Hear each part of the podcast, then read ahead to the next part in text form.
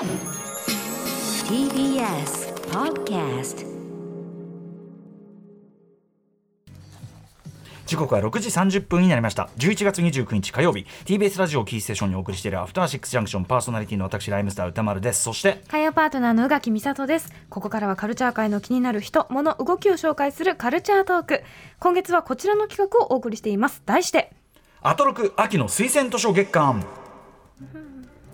はい読者の秋にふさわしく毎日誰かが入魂の一人一冊スタイルで次々とおすすめの本をね紹介していただくという企画となっておりますいよいよ大詰めですね、えー今週最終週です、えー今夜お迎えするゲストはこの方です翻訳家の岸本幸子さんですいらっしゃいませあ、こんにちは。お久しぶりです。はい、お久しぶりです。よろしくお願いします。はいす。なんか岸本さん、こうね、あの翻訳のお仕事とか、いろんなの僕ら勝手に触れてるから。あそうなんですよねそれであんまり、こう久しぶりに空いてる感じしないんですよね。しめしめ。はい。本で読んだみたいな、意外とね、一年ぶりだったりするんですけどね、番組ね、えー岸本幸子さんのご紹介、宇垣さんからお願いします。翻訳家の岸本幸子さん。主な翻訳書にルシア・ベルリン。掃除婦のための手引き書。手引き書。ミランダ・ジュライ。最初の悪い男。レベッカ・グリーンの絵本。お化けと友達になる方法やショーン・タンの犬などがあります。最近のお仕事は柴柴田元幸さんとの協約となるアホウドリの名シーン現代英語圏異色短編コレクションが今年9月にスイッチパブリッシングより発売されました。またエッセイストとしても知られ主な著書に根に持つタイプ何らかの事情死ぬまでに行きたい海などがありますはい、ということで、なんかのご出演は、えー、昨年の推薦図書月間ということで、これで1年ぶりになっちゃって、これはいけませんね。よくないよくこないのご無沙汰はね。なぜか常にいるような気すすいませんねる していた。岸本さんが悪いじゃん。いやあの、そう、そういう感じで、あの、漠然といる感じが。ねえ、まあお忙しいんでね、なかなかお呼び立てするのもあれなんですけども。はい呼んでいただき、ありがとうございはい、ます。いえいえ。ということで、この後岸本幸子さんの今年の入魂の一冊をご紹介いただきます。よろしくお願いします。よろしくお願いします。Six Junction. 生放送でお送りしているアフターシックスジャンクションここからはアトロク秋の推薦図書月間今夜はゲストに翻訳家の岸本幸子さんをお迎えしていますはい、岸本さん、改めてよろしくお願いします。くお願いします。それでは早速入魂の一冊発表をお願いいたします。世界一、いや、宇宙一面白い。と私が勝手に太鼓判を押す傑作エッセイ集。赤染明子著、ジャムパンの日です。はい、岸本さんのその太鼓判だったら間違いないというね。面白いうん、ことですけど、はい、改めてじゃあ宇垣さんからこれ本どういう本なのかご紹介お願いします。日常を描いていながら想像が羽ばたき言葉で世界を様変わりさせていくここに生きている人たちが愛おしくて読んでいると不思議と気持ちが温かくなる2010年に乙女の密告で第143回芥川賞を受賞し2017年急性肺炎により亡くなった小説家赤染明子による初のエッセイ集。岸本佐知子さんとの交換日記も含むエッセイ55編を収録。じゃむパンの日はパームブックスから12月1日木曜日税込み1980円で発売ということです。はい、ということで、これまずパームブックスさんね、あのーなんかあれですもんね、新しく始めた。そうなんですよ。あの大手出版社うん。で編集者をされてた、あの女子が、はい。あの会社辞めて、うん。で一人出版社を立ち上げて、うん。それがパームブックスって言うんですけど、はい、その記念すべき第1号がこのじゃむパンの日なんですね。ゆえにこのまず装丁からしてめちゃくちゃ可愛いね。ちょっとこうなんていうのかな。日記書き込むようなノート帳っていうか。大学ノートっぽい感じでね、この背のこのね紙がいいですよね。このいいです。エンジ色のね。はい。うん。こちらね12月1日発売とはなっておりますがすでに店頭に並んでいるところもありますし、まあアマゾンなどでも注文できるということになっておりますので、はい、えーでぜひおはあのね、お話伺いたいんですけど、まあ、本を手に取られたきっかけって質問がいつもあるんですがこれもう岸本さん参加されてますもんね。中の人まあ、そうですね。ね中の人、うんうん。あのたまたまなんですけれど、うん。はい。あのちょっと私も交換日記というものを赤爪さんとやりました。はいうん。うんこれは、えっと、まずああの赤染さんとはどういうそのなんていうのかなあれでその例えば高校に参加するようになったとかどうやって赤染さん知ったとか。いやあの赤染さんが時々書かれるエッセイがめちゃめちゃ面白くて、うん。で「キャー赤染さん面白い」ってずっと言ってたら、はいはい。あのーじゃあ交換あ最初書簡集でもやりませんかって言われたんですけど、交換日記の方が乙女っぽくていいみたいな話になって、それであのちょっとやりました「うん。あの新潮」という雑誌で。はい。うんうん。それだけやっぱ赤染さんもちろんその芥川賞を取ってる小説家として成功されてたけど、エッセイ絶品ってこと絶品ですね。はい。へえこれどどこがそんなに岸本さんいろんな文章を読まれてる岸本さんを。そうまああのもうずっと面白い面白いって言い続けてもう全人類読んでほしいと思ってて あのやっとこうやって一冊にまとまったんで今日はあの全人類に知らせに来たんですけれども。えあのだからねエッセイだからちょっとどう面白いってなかなか言いづらいんですけど、無理やり言語化すると、はい。まあ、あの赤染さんって京都在住の方で,、うん。でその日常のそのちょっとしたあの一コマだとかあと昔の思い出とか家族のこととかを割とこう淡々と綴ってるんですけども、うん。なんかこう語り口とか間とかリズムとかがはい。すごいなんか独特で。でもなんかね途中でね突然変なドライブがかかってなんかもう妄想が、はい。あの止まらなくなっちゃったりとかもするんですけれども、でも最後になんかこうトンと着地するとなんかこう寂しいようなアホ臭いような あの懐かしいような不思議な読み心地っていうか余韻が残るっていうところが、もうねめちゃめちゃ面白いんですけどもだから味のと一緒で、うんうん。あのこういうふうに言葉をあの、うんうん。いくら重ねても伝わらなくてだから、はい。はいあのちょっと客観的に、うん。あの客観的に数値で言うと 数値。数値で言うと、うんうん。まあ、私もあの一応エッセイ的なものを書いてるんですけれども、私のエッセイの面白さを1とすると あの赤染さんねおおよそあの1,000億万億万倍ぐらい。あの参考にってならないですよ。岸本さん岸本さんのおせいだと面白いんだから。いやいやいやいや参考にならない。いやこれ。概算ですけどねはい、はい、そのせ その計算信用できない。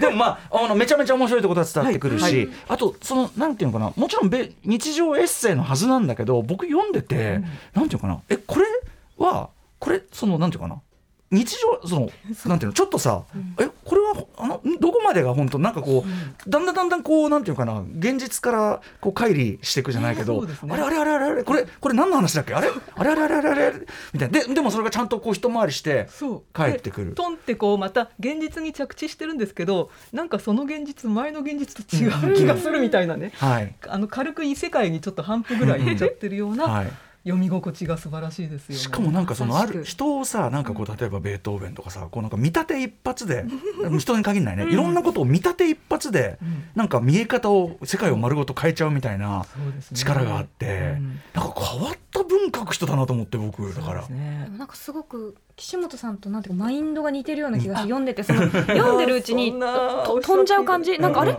いつの間にか私地面から足が離れているのだがって読んでいて思う感じがすごく似ていてでもそれ以上に多分その関西弁が時々入ってくるのでそう。うんうんなんかよりなんかなんて言うんだろうその浮遊感もあるというか確かに。言葉が急に違う、うんうんまあ、異国の、はい。つまり関西の言葉になることによって、うんうんうん。よりどこに飛んだんだっけ、みたいな、それがすごい面白くて、ん。勝手になんかどっかに飛ばされちゃった？って思いながら読んでました。めちゃくちゃ面白かったです。はい、でということでじゃあ先ほどね数値化ね、あの 味を伝えてもしょうがないから数値化とおっしゃいましたけど、やっぱりまず試食というのもありますんで、試食はい。あのーちょっといろんな味の数々を、はい。ちょっとあのお気に入りのポイントをこう、ははいい、ピックアップして読んでいただいたりすると、ああのいくつかあの、抜き出したものを、うん。えー私めが、えー朗読いたしますけれども、えーまず、えー書道ガールという のの、えー最初の、えー数行を読みます、えー書道ガール。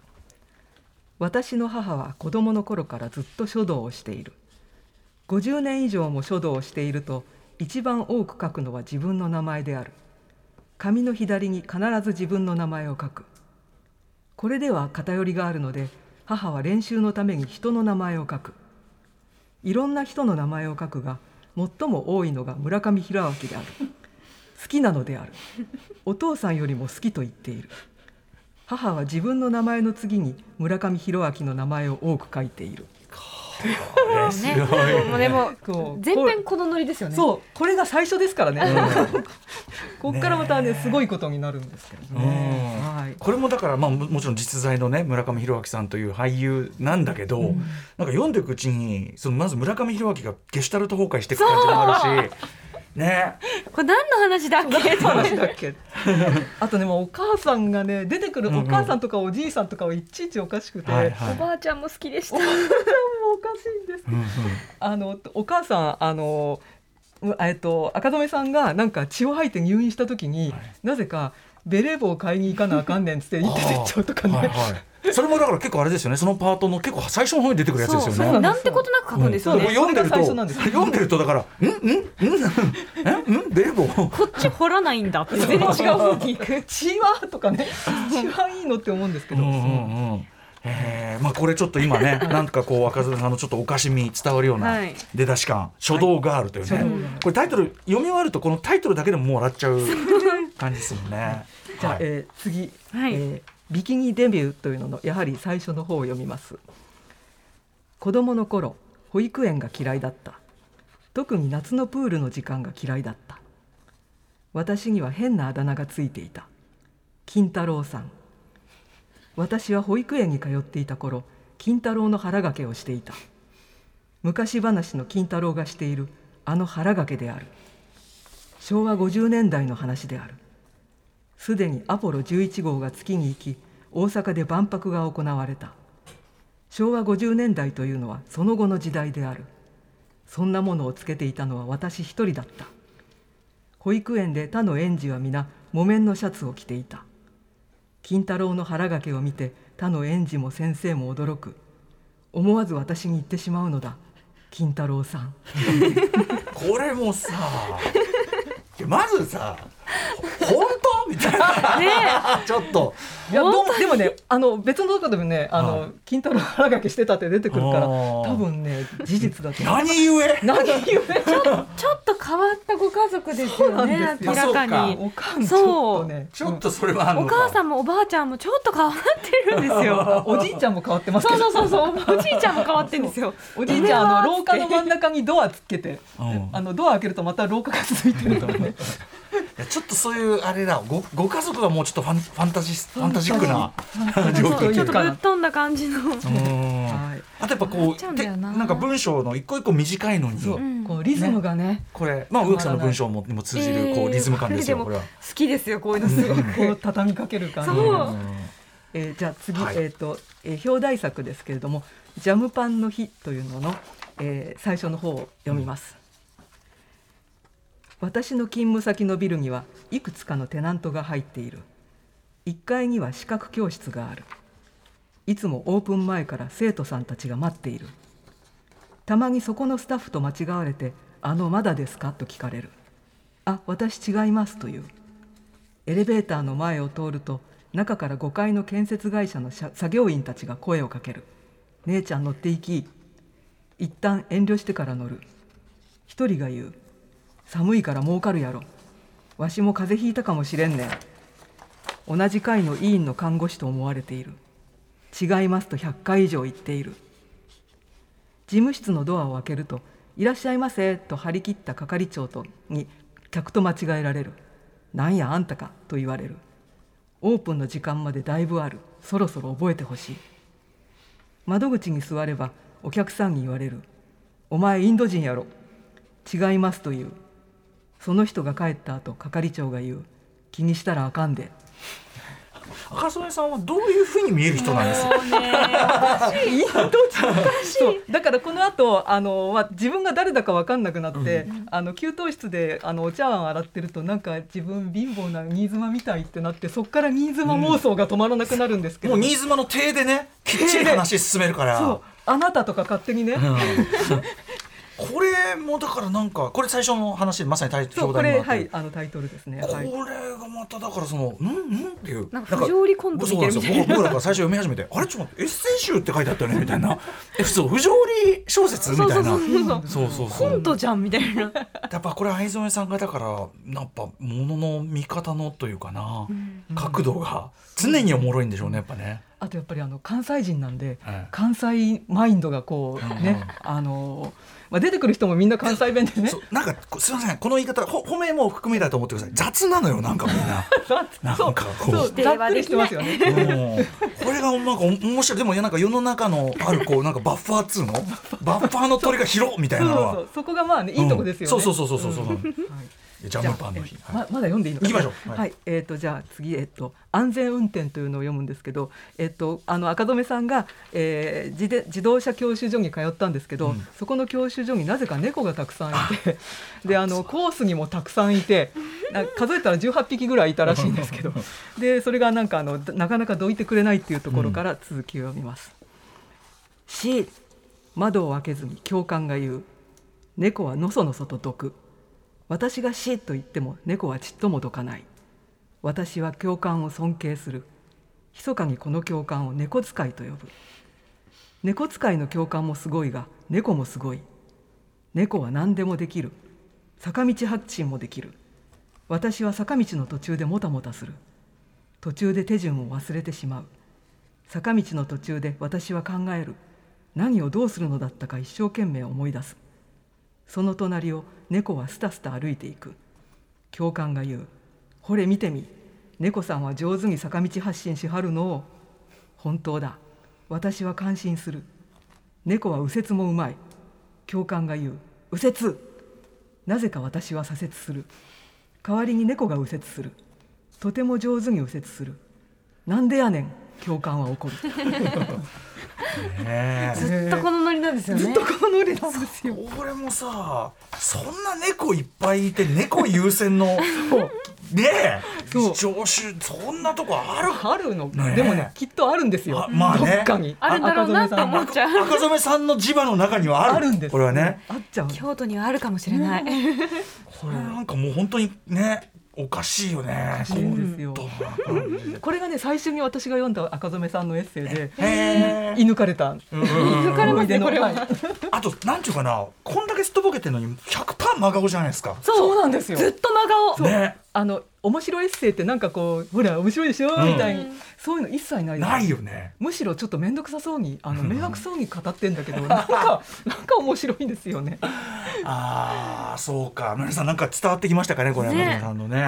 もうもうもう一個読める、はいあのぜひぜひ。はい。えー、とじゃあ、えー最後にもう一個。あのこれは、えー私との交換日記の中から、えー一つ。交換日記も岸本さんも悪いですよ。いやなんでそうそうあの最後ちょっとねあのあのふざけるなってあの赤染さんに叱られてるよくないよ。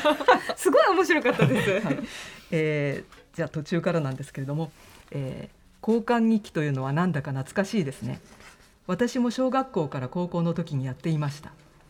交換日記でついて書いつい書いてしまうけど書かない方がいい話題。それは恋でした。交換日記ハンターなる男の子たちがいて日記を勝手に読まれるからです。ちなみに私は宝塚歌劇の「ベルサイユのバラ」のアンドレが大好きでした。アンドレは主人公オスカルの恋人です。ハンターに見つかったら恥ずかしいだけでなくややこしいので交換日記にアンドレのことを書くときは伏せ字を使っていました。ヒントフランス人と伏せ字の近くに注釈を入れたりしていました。オスカルが好きなんと友人が間違えるとそれは私のライバルやんかと本気で怒っていました。ちょっと頭の悪い子供でした。ヒントフランス人。ヒントフランス。ね。でこれこのくだりに対する岸本さんの回答もまあなかなか大概な 伏せ字。あ伏せ字。同じく伏せあの字。クラウス・ハインツ・フォンデムあエーベルバッハが好きだったんですけど、あの全部伏せ字にすると罰が17個ぐらい。長すぎてねね。本当ね、はいみたいな。この二人だからこの二人がどっちも真顔で、ん。どんどんボケ倒すから、もう誰ツッコミ不在で、空まで行くみたいな、そう。で結局京都に行くみたいなもう。どこか違うとこまで行ってしまう京都に飛ばされたことになってるんですけど、うん、でもねまあそれでもやっぱり赤染さん圧勝でしたね、もうあの勝負じゃないんだけどやっぱりね。いや100億1000億万倍面白かったです、うんはい。と岸本さんも、えー、太鼓判を押す一冊でございました、面白いございました、ぜひぜひ全人類。はい。全人類。全宇宙、全宇宙読んでください。はい、はい。改めて、えーおさらいしておきましょはい。岸本幸子さんの推薦図書は赤染明子著ジャムパンの日。12 12月1日パームブックスから税込み1980円で発売されます。これもうね物がめちゃくちゃ可愛いから可愛い。はい絶対物で、もうあのお店によっては売ってるのでぜひ手に取ってみてください。はいそしてえっ、とあれですよね。リスト化というのかな。はい、うん。あのインスタグラムのまとめ機能にアーカイブとして掲載しておりますのでぜひあのなんだかなと思ったらそちらで見てみてください、今月いっぱいで大体20冊ぐらいありますんで、ちょっとねあのパッと見てこう参考になりそうなやつだったら見てください、そして、えー岸本さんお知らせことありますでしょうか、はいえーあのリディア・デイビスの「話の終わり」というあの前作品社から出てた長編があるんですけどそれが、えー、U ブックスになって12月28日に発売されます。あとその後分解するとか、えーサミュエル・ジョンソンが起こっているも順次 U ブックスに入る予定ですので楽しみにしていてくださすごい仕事量ですねい。いやいやこれれあのありものをこうあれしてるだけでうんあとあのアリスミスという人の短編集もあのもうすぐあの今作業中で川出処方新書から出る予定です。アリスミスさん。はい。はい、ということで、まあ、岸本さんのお仕事ね、まあ、我々も常にこう拝見はしているわけですけどもありがとうございます。翻訳家大賞もね、そろそろってことそうですすでよね。ね。はい、うんまたその季節になりました。うんはいまたお世話になるかと思いますが。よろしくお願いします。はいえーということで、アトロック秋の推薦図書月間、今夜の推薦人は翻訳家の岸本幸子さんでした。ありがとうございました。ありがとうございましたそしてアトロック秋の推薦図書月間鳥を飾る明日のゲストはキャスタージャーナリストの安藤優子さんです。After Six Junction.